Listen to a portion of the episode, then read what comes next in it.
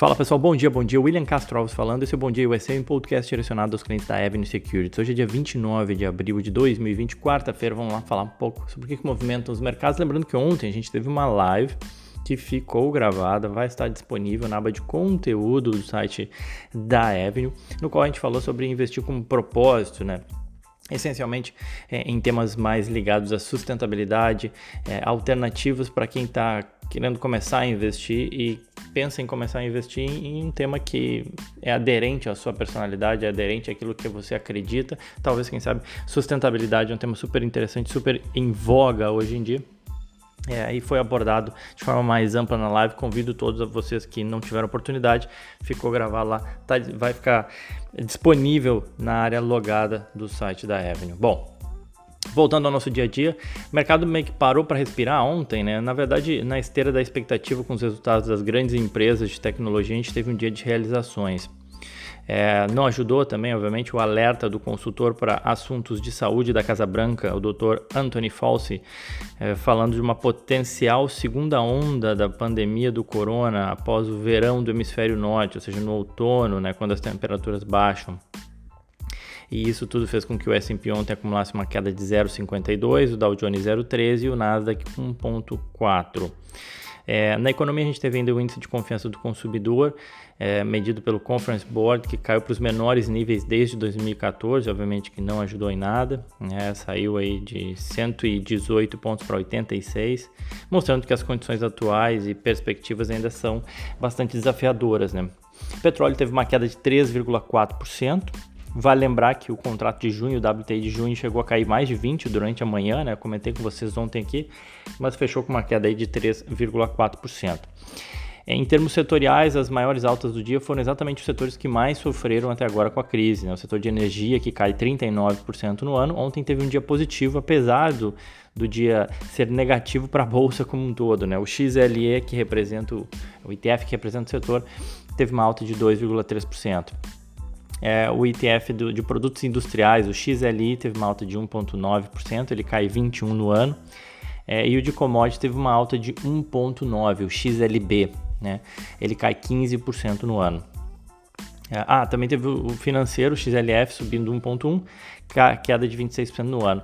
Lembrando que, e aí do, do, outro lado, né, nas maiores baixas foram exatamente setores com boas performances no ano. A gente teve o setor de saúde, o XLV caindo 2%, é, mas no ano acumula uma queda só de 2,3%, praticamente estável, né? E o setor de tecnologia teve uma queda ontem de 1,8%, cai 3,8% no ano, tá? É, saindo indo para o dólar, o dólar sofreu a, a, mais forte queda de dois anos, né? Para quem fala que o dólar não cai, caiu ontem. O dólar fechou com uma queda de 2,59% no 5,5172, quase 5,52, né? É, é a mais intensa depreciação aí do, do, do dólar frente ao real desde 8 de junho de 2018, quando ele caiu 5,6. É, a leitura que se faz, enfim, é um movimento global também. O dólar veio, já vem arrefecendo. Hoje, inclusive, o índice dólar tem a terceira baixa seguida é, contra a maioria das divisas emergentes. Tá? Então, tudo indica aí que a gente vai ter um dia também assim, de queda para o dólar frente ao real hoje, salvo exceções, a gente não, tem que sempre cuidar quando fala esse tipo de coisa.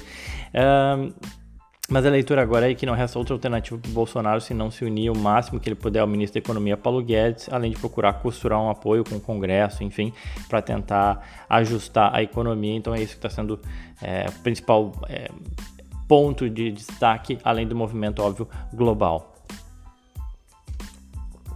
Falando sobre hoje, o corona atinge aí um, um número total de 3,1 milhões de casos confirmados no mundo, foram 216 mil mortes já até agora.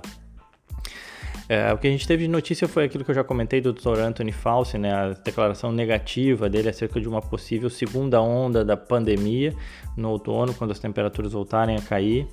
Ainda assim, ele se mostrou cautelosamente otimista com a descoberta de, de vacina é, mas enfim, seguimos aí é, envoltos nessa, sem ser uma perspectiva de, determinada ou clara de reabertura de economia, ainda que alguns estados, conforme eu falei ontem, já começam a reabrir, né? É, nas bolsas, a Ásia, grande parte em alta, só o Japão com uma queda de 0,06%. Europa com altas aí entre 0,06 na França e 1,2 na Espanha. E os futuros apontam uma alta consistente aí de cerca de 0,8% nos Estados Unidos. Então tudo indica que a gente tem, tende a ter um dia positivo hoje.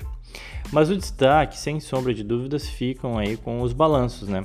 Hoje a gente tem balanço da Microsoft, Facebook, Mastercard, Tesla, uh, American Tower Corporation, né, um dos maiores, uh, o maior hit, o maior REIT do mercado, Boeing, GE, Semi Group, enfim, a lista é grande. Eu vou comentar de alguns que saíram é, ontem e comento também da GE que saiu agora pela manhã.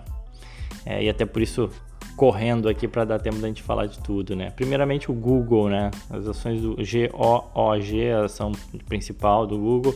É, o Google surpreendeu o mercado com o resultado no primeiro trimestre, a ação acumulava uma queda de 9,75% no ano até ontem, tá? Mas pode chegar a zerar isso porque chegou a subir 10% no aftermarket. Bom, as receitas uh, receitas aí de mais de 41 bilhões de dólares para o Google, um lucro aí de 9,87 dólares por ação. Analistas esperavam 40 bi de receita, ou seja, veio mais de 41 e, e lucros aí da casa de 10 dólares por ação, veio próximo 9,87. Bom, as receitas do Google seguem crescendo, né? Em especial aí a receita do YouTube cresceu 33%, o segmento de outras, outras receitas que engloba os seus devices e, e hardware, né, como telefones e computadores, crescendo 23%. O Google Cloud teve um aumento de 52% na receita. E as receitas de anúncios do Google, né, que é seu principal negócio, também cresceram, ainda que obviamente num ritmo menor, 8,7%. No agregado, a receita do Google cresceu 13%. Tá? Na teleconferência com os analistas e investidores, o, CEO, o Sundar Pichai, ele disse que o uso de pesquisas, YouTube e outros aplicativos ele foi significativamente maior, né, à medida que as pessoas procuravam mais informações sobre a pandemia do coronavírus.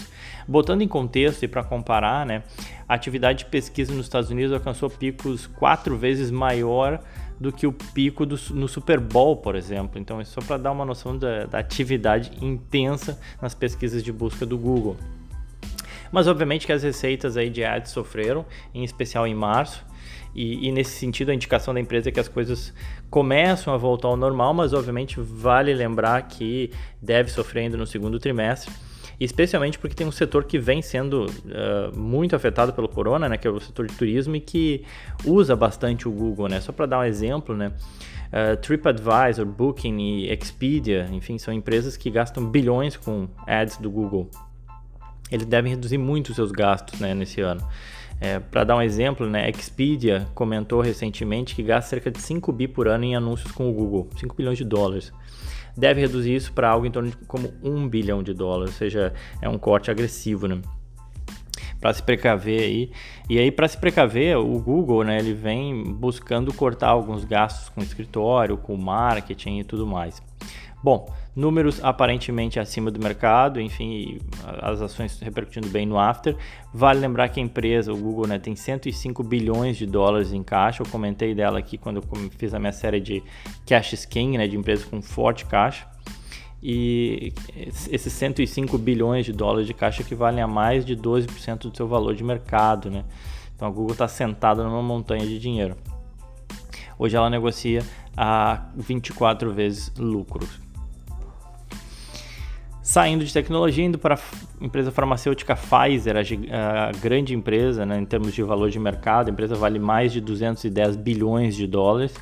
Ela teve um lucro de 80 centavos por ação, é, que foi 0,07 centavos melhor aí do que o consenso. Né? A receita também superou as, as estimativas, ainda que tenham demonstrado uma queda de 8%.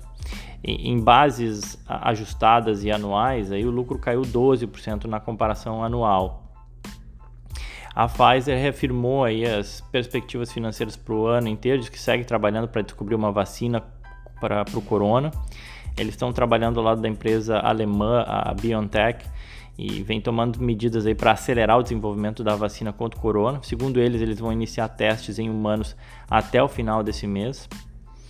É, fora isso, a queda nas vendas do remédio para dor, o Lyrica, é, contribuiu para uma queda de mais de 12% no lucro né, na comparação anual. E, mas as ações da empresa tiveram uma, uma leve queda de 1% ontem. No ano a queda é modesta também, de apenas 3%. A Pfizer segue trabalhando aí para tentar achar uma vacina para o corona. A empresa negocia, uh, tem um retorno sobre patrimônio líquido de 20, da ordem de 26% e negocia 13 vezes lucro. Seguindo, vamos lá falar do Spotify. É, o código do Spotify é SPOT. Eu não, não falei do código da Pfizer, né? PFE. Código do Spotify SPOT. As receitas do Spotify cresceram 22%. A empresa alcançou aí 130 milhões de usuários, né, seus subscribers, pelo seu serviço premium. Crescimento de mais de 30% na comparação anual. É, e os números ficaram acima aí do esperado pelo mercado. No release deles de comentário né, do, do resultado, ou seja, quando eles anunciam seus resultados financeiros, eles falaram que é, algumas coisas chamam atenção, é interessante, né? Eles comentaram, é, abre aspas, né? Todos os dias agora se parecem com fim de semana. E isso porque eles notaram uma mudança aí no consumo é, do, do, aplicativo, enfim, do, do, Spotify, né? Ou seja, uma mudança, é, o uso, de, por exemplo, em carro e na web diminuiu muito enquanto o uso em TV ou em, cons em consoles de jogos né, aumentou significativamente mais de 50%. Além disso, a proporção de usuários ativos diariamente foi bastante forte. E eles também chamaram atenção para mudança de comportamento, né? Que dois em cada cinco consumidores pesquisados nos Estados Unidos disseram que estavam ouvindo música para controlar o estresse, mais do que costumam fazer. E isso, obviamente, explica o, recente aumento de algumas pesquisas por, música, por aqueles estilos de música, né? Instrumental e, e chill, por exemplo, né? Enfim, é, questões curiosas aí no resultado da Spotify. A empresa reportou mais um prejuízo operacional de 18 milhões de dólares, é, menor do que os 52 milhões de dólares de um ano atrás, né? O Spotify ele ainda tem dificuldade para alcançar lucro, né? Segue crescendo, segue aumentando sua base, mas ainda não consegue ser uma empresa lucrativa. As ações da empresa acumulam uma queda de 7,75 no ano, a empresa vale 26 bilhões de dólares. E aí, dado que ela não tem lucro consolidado nos 12, últimos 12 meses, né, as, as métricas de análise tradicional não servem muito para a empresa, né? ou seja, falar aqui em retorno sobre patrimônio líquido ou relação preço-lucro não, não dá, né? Então, por isso eu não vou citá-las. E para a gente acabar rapidinho, General Electric soltou agora pela manhã, o código da General Electric é GE. É, eles apresentaram um declínio acentuado aí de receitas e lucros no primeiro trimestre por conta do corona. Receita caiu 8% e o lucro caiu 46% para 1 bi de dólar, 1,09 bi de dólar praticamente. São 5 centavos por ação. É um número que é abaixo das estimativas de mercado, o mercado esperava 0,08 por ação de lucro. E aí, segundo a empresa, obviamente, né, o impacto da Covid-19 desafiou materialmente os resultados do primeiro trimestre, segundo a empresa, né, segundo o CEO Larry Cope. Ele disse ainda que a empresa está planejando cortes de custos de mais de 2 bilhões de dólares é, e ainda tentar preservar a caixa para amortecer o golpe do corona. É, eles também, na divulgação de resultados, indicaram que eles esperam que o segundo trimestre de 2020 seja ainda pior. Né? Eles comentaram, abre aspas, o segundo trimestre será o primeiro trimestre completo com a pressão da Covid-19 e a GE espera que os resultados financeiros caiam sequencialmente. É, vale lembrar que eles têm uma, uma operação na, no segmento de aviação, né?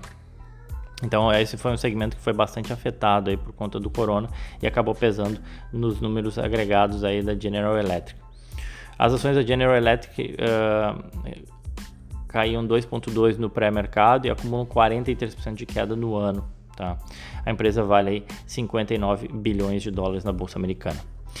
Bom, pessoal, é isso. Corri aqui para falar de vários resultados. Amanhã vou comentar, sem sombra de dúvidas, pelo menos 3, 3 a 4 né, das grandes e principais Microsoft, Facebook, Mastercard e Tesla. Não tem como deixar de falar delas, tá bom?